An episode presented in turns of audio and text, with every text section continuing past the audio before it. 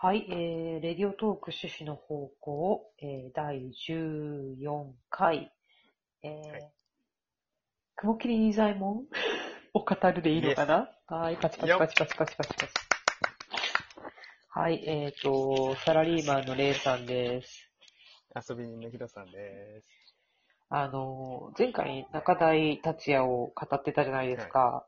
はい。で、えっ、と、そこからいろいろ話が飛んで、えー池波正太郎の話になったんですよね。はい。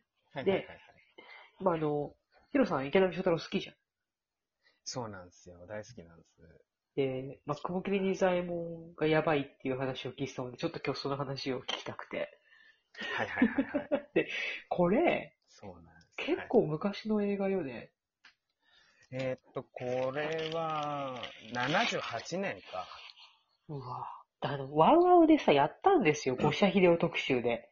確か。はいはいはいはいで、私見たんだけど、記憶に残ってないの。えーえーえどんな話だっけ？ーそそれはね、これはね、ごもっともよ。あのね、いや、俺はね、すごい好きですよ。この映画ね。はいはい。なんだけど、あのね、もう、ストーリーがないんですよね、もはや。ない？え、池波正太郎の一応そこそこ、だってヒット小説ではないのこれ。えっとね、雲霧仁左衛門、原作とね、あまりにも違うんですよ。あ、そうなんだ。そう。ただへー、えっとね、この五社秀夫はその翌年かな、うん。闇の狩人って同じく池波正太郎の原作もやってるんだけど、はい。この二つはね、あのー原作がですね、あの、綺麗なまでに蹂躙されてるんですよ。あ、そ、そうなんだ。そう。でもね、まだね、雲霧仁左衛門の方が節度がある。一応ね、あのー登場人物は一応いるから。ほほほ。闇の狩人はね、主人公が一人いないので、それ、雲霧仁左衛門ってさ、何の話？盗賊かなんかの話？これ。そう。えっ、とね、これ原作をベースにした話をすると、うんえっ、と、雲霧仁左衛門っていうのが神出鬼没の怪盗なんですよ、泥棒さん。はい。で、そのライバルの火付盗賊改め方の安倍式部ほがいて、追う者と追われる者の知恵比べが、この本の、まあ、メインの面白いところ。う。はいはいはいはいはいはい。はいはい。だから、どっちかっていうと、で、雲霧仁左衛門っていうのは強盗とかはしないのね。頭を使って、血を流さずに盗むっていうのが新庄の盗人なんですほう。よ。だから、あの、血がブッシャーとかは、うん。原作では基本的にならないんですけど、ほただ、五社秀夫の映画だと、ブッシャーになるっていうところが、う。あの、この頃、五社さん首とか飛ばすの好きだったんだろうね。ってすごく思うのね。そう。あの、これは私も偏見なんですけど、闇の狩人とか見てて。で、雲霧はいは私、多分見た時に一個だけ自分でツイートしてて、あの。加藤剛と岩下志麻と丹波哲郎が出てるって書いてあるんですけど、ちょっと贅沢じゃないですか。えーっと、そうですね。そうですね。丹波哲郎、そうですね。松屋。は盗みに入られるはいはいはい。ところの旦那さんですよね。で、岩下志麻が、その、七化けのうちよっつって、こう、変装の名人で、え？盗みの。なんだけど、もうその辺はさ、原作を読んでるからわかるんですけど、うん。映画見ただけじゃね、何なのかわかんないですよ、多分。もうなんか私もよくわかんなかった。誰が敵なんだろうっていう。でしょ？まあまあ誰が敵で誰が味方で、で、この、なんかこうひ、まあ普通はほらヒーローとさ、ヴィランがいるんだけど、はいはいはい。はい。このヒーローはいいやつなのかっていうのもちょっと、その雲霧仁左衛門を見てる限り、その盗賊？そう。そのロビンフッド的な盗賊なのかってもちょっとわかんないし、うん。で、最後に、ラスボスが、なんか、梅宮達夫が出てきて、こいつは悪いやつだろうなっていうのは分かってたんだけど、そうで、一瞬で死んだよね。一瞬で死んだ。で、その時に一、瞬で死んだ。なんか、また一瞬松坂慶子が出てきて、すぐ死んだのは覚えてる。そうそうそう。そうそうそうそうそう。ほんと意味わかん松ない。坂慶子の無駄遣い、ね。ほんと意味わかんねえと思って。あれそうなんですよ。え、これ、でですねはあ。はそうなんですよ。で、そう。で、一応なんだろうな、映画を、私もこの間見返しまして、はいはいであ見返してっていうか、初見なんだけどね、これ見てなくてさ。で、えーっと、いろいろね、違う、まあ、ですよね。だからさっき言ったように、元、原作は知恵比べの話うん。なんだけど、あんまり知恵比べは映画だとしなくて、うん。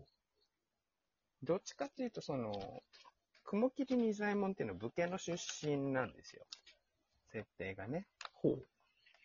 で、原作もそこは一緒なんだけど、まあ、その、使えてた版がつ若干違ったりするんだけど、うん。で、そこの復讐劇っていうのかな？が映画だと、どうやらメインになってるっぽい。復讐劇が。うん。仁左衛門の兄弟？映画だと、お兄ちゃん誰がやってたの？雲木兄さんもこれ中台達也がやってたんだね。そうそうそうそう。なんかそこすら私多分うろ覚えだわ。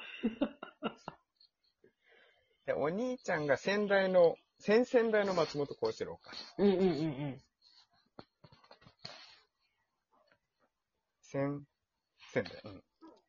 で、でこの二人が、まあ、終わり班。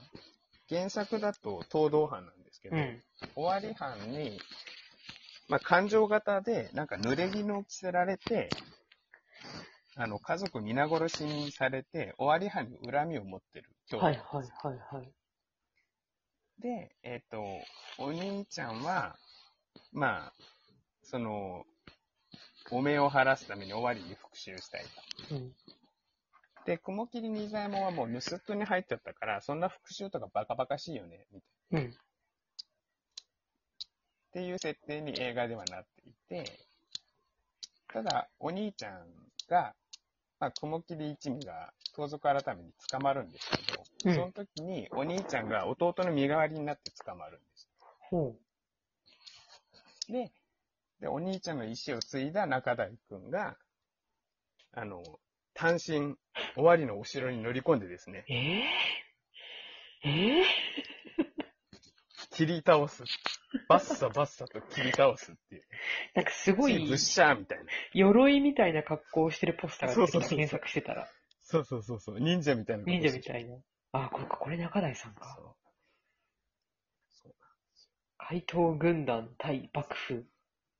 そへう。もう、あれよね。あの、なんだろう。終わり班のセキュリティの甘さたるやで、ね。単ー。身乗り込まれるっていうね。それでもうすぐボロボロにされるんだ。そうそうそうそう。で、梅宮達夫すぐ殺される。そう。そうか、そういう復讐劇の話だったんだ、これ。全然わかんなかっそうた。映画ではなっていて、うんで、原作はですね、実は、これはどうなんでしょう。池波正太郎ファン、他のファンはどうか知らないんですけど、うん。これあくまでも個人的な話ね、ほとんど池波の本を読んでいる私の感想からすると、うん。正直後半出来が悪いんですよ、これ。えっと、小説の？小説の方。へえ、はいはい。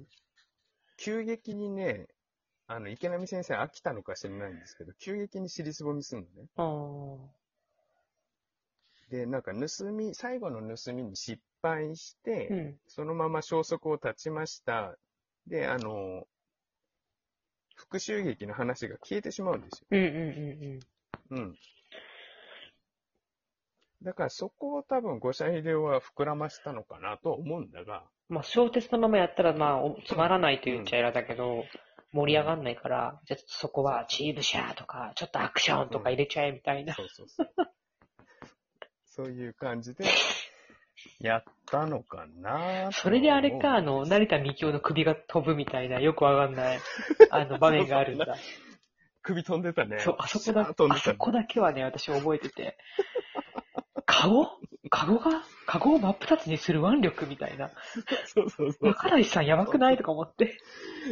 やばいよね。これさ、もう、なんか個人的にこの映画俺大好き。なんか好きだった、これ。こういう、なんつうの？もう、とにかく中台切りまくるじゃないですか。はいはいはい。ブシャーもう原作だともう血、頭使うだけだから、お頭、二左衛門はあんまり動かないんですよ。まあね、多分、ちゃんとコマがいるからね、自分の。そうそうそう。ただもう、田んぼの中でぶった切るわ、城に乗り込んで切り倒すわ、血ブシャーだわ、これもう、たまらんよね。時代劇のファンタジー極まれるんだよね、本当に。いや、私は本当見た時にはすごい趣味の悪いホラースプラッタだなって。そのでしょ？ちょっとエッセンスがね。それにこれだけの、うんうんうんうん。今考えるともうナイスターをぶっ込んできたのってすごいなと思うし、これで池波さんこれすごいよね切れてもおかしくないじゃん。だけど、そうそう。次の年にもう一個池波さん原作映画化してるんでしょ？なんでこのサイン出すのかわかんないけど。でも、闇の狩人は私は結構好きだったですよ。あっちは。あ、俺も結構好きあれは話わかりやすかったし、あの、うん千葉真一？バーサス中台がね、やっぱかっこよかったしさ、見てて。かっこよかった、かっこよかった。そうそうそそう。もうあれはね、闇の狩人と思って見ちゃダメよね、池波ファンは。あれも別物だと思って見るとすごい楽しい。あの、別のタイトルの違う話みたいなね。そうそうそうそう。すげえな